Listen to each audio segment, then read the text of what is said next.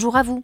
Je suis la voix de Jobology, l'entreprise qui aide les dirigeants à construire un avenir qui a du sens en leur permettant de se constituer des équipes qui adhèrent vraiment à leurs valeurs, à leurs projets et à leur culture d'entreprise. Avec les boss du recrutement, je vous propose à travers différents formats de découvrir une nouvelle vision du recrutement pour qu'enfin entreprises et candidats puissent bâtir ensemble des projets qui ont du sens pour eux et pour la société. Parmi nos différents formats, voici notre podcast Mode d'emploi. Dans cet épisode, on va voir pourquoi l'intelligence artificielle peut vous permettre de réduire les distances et de favoriser le rapprochement, d'aplanir les inégalités aussi entre vos salariés. Avec la pandémie de coronavirus, le télétravail est devenu une nouvelle possibilité normale de travail au quotidien pour énormément d'entreprises et de salariés français, et ce, en un temps remarquablement court, un temps record même, pour ce que l'on peut désormais appeler une nouvelle révolution industrielle.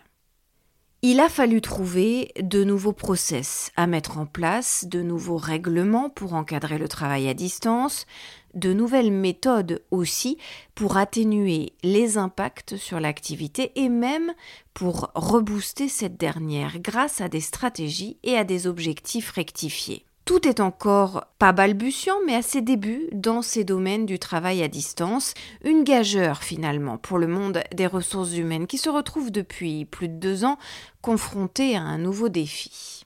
Voici donc nos secrets pour aider, en tenant compte de toutes ces nouvelles contraintes, chaque collaborateur de l'entreprise, mais aussi chaque candidat à l'embauche, à se sentir malgré tout heureux, car reconnu et productif dans son travail. Alors même que les missions, les formations et surtout le recrutement doivent désormais se faire parfois et de plus en plus souvent à distance. Et c'est là que l'intelligence artificielle a vraiment son importance. Notre secret numéro un, c'est de permettre à chacun de préserver son autonomie et donc son sentiment de bien-être au travail, de lui permettre de maintenir les liens, la synergie, le collectif dans les meilleures conditions possibles.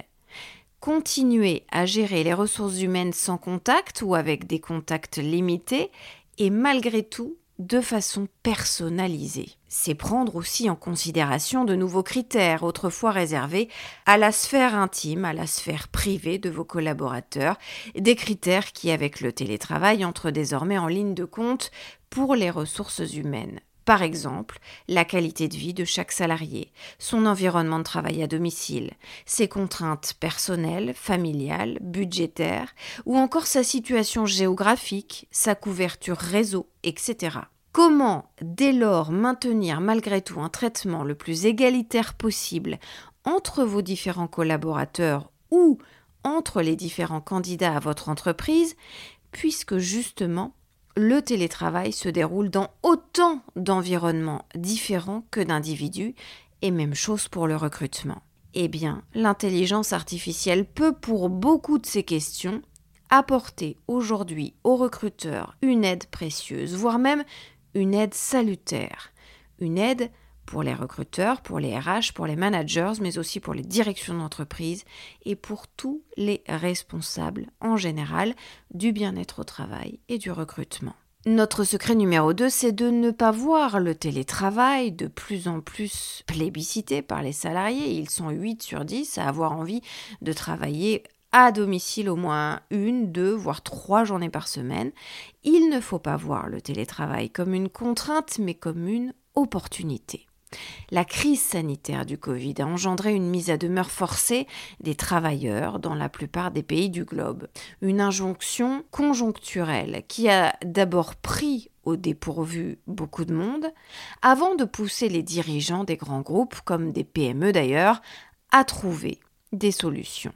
Et parmi celles-ci, essentiellement, eh bien, il y a l'apport technologique. Les nouveaux outils du numérique ont ainsi permis cette mutation massive du travail sur site professionnel au travail à domicile. Cependant, ces outils ont aussi assez vite trouvé leurs limites, et après un peu plus d'un an d'utilisation, le constat fut le suivant.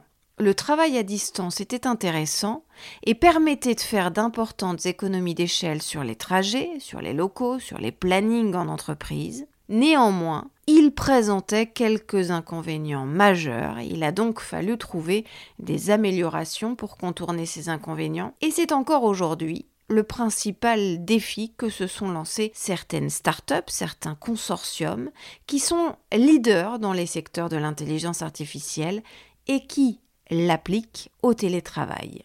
Notre secret numéro 3, c'est de savoir doser pour profiter des avantages de chaque formule sans ses inconvénients. On s'est en effet rapidement rendu compte que le travail en visioconférence avait ses limites. C'est un ingénieur de chez IT Interactive, une entreprise spécialisée dans la e-solution et l'expertise technologique, qui nous l'a confié. Fatigue notamment, mais aussi déconcentration, saturation, difficulté à cloisonner la vie professionnelle et la vie privée ou encore isolement social, autant de dangers sur lesquels il fallait réfléchir. Il y a même encore aujourd'hui matière à une vraie recherche pour les spécialistes du numérique, sur lesquels les entreprises du monde entier, dont la vôtre, doivent désormais compter pour inventer eh bien, ces nouveaux outils qui vont faciliter encore davantage, au fur et à mesure, le travail à distance tout en réduisant ses nuisances. En visio, par exemple, on a un décalage, imperceptible certes, mais à terme hyper fatigant,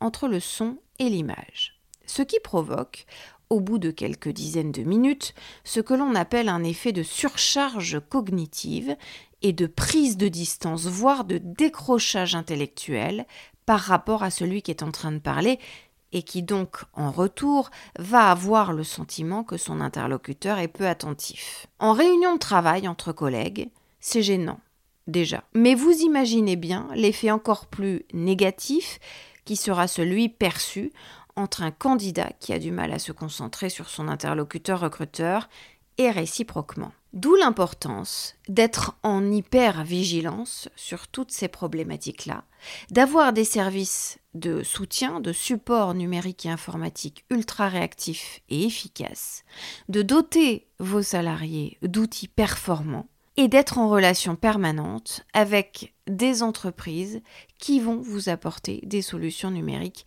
à ce type de problème. Notre secret numéro 4, c'est de ne pas avoir peur du recrutement à distance. De la même manière, en entretien d'embauche ou en test préalable au recrutement, que quand on fait une visioconférence entre collaborateurs, de la même manière, la gestuelle corporelle va être fondamentale. Parce qu'elle donne, cette gestuelle corporelle, elle donne au recruteur, comme au candidat d'ailleurs, d'innombrables indices sur celui qui est en face de lui sa personnalité, son état émotionnel, sa gestion du stress, sa sincérité, sa self-estime, son sentiment d'infériorité ou de supériorité, son complexe de l'imposteur ou au contraire son assurance, sa sociabilité, son sens du collectif et ainsi de suite. C'est valable pour les deux camps et c'est aussi valable pour vous, recruteur, et votre marque employeur va s'en trouver impacté en bien ou en moins bien. On ne peut pas envisager une pérennisation du recrutement à distance et du télétravail donc sans un recours systématique à des technologies vraiment très performantes, qui vont vous permettre de gommer ces difficultés et qui vont remettre les différents protagonistes de relations professionnelles distanciées dans un vrai confort et dans une réalité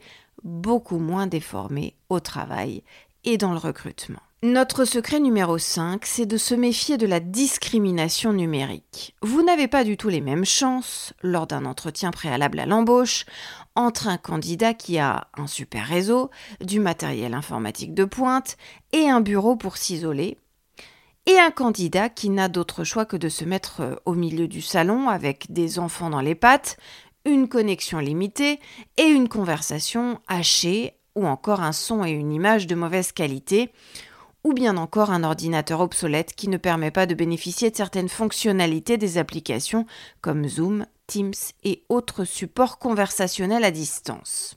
Pire, si un entretien collectif est organisé par exemple, et que le choix est laissé au candidat du présentiel ou du distanciel, eh bien vous avez deux effets pervers. Soit les candidats présents dans la salle sont avantagés par rapport aux autres, pour les raisons qu'on vient d'évoquer, langage corporel, regard, simultanéité des échanges, soit ils sont désavantagés, parce qu'à l'inverse, le recruteur va avoir tendance à s'occuper davantage de ceux qui sont loin et à focaliser sur les candidats en distanciel.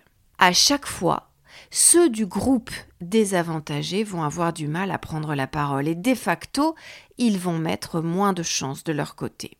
Dans tous les cas de figure, on a remarqué qu'il y a l'un des deux camps qui est désavantagé. Les recruteurs n'arrivent pas à traiter sur un pied d'égalité candidats présents physiquement et candidats en visio. Pour contourner cette difficulté, donc, vous devez faire des groupes. Un groupe en présentiel, un groupe en distanciel.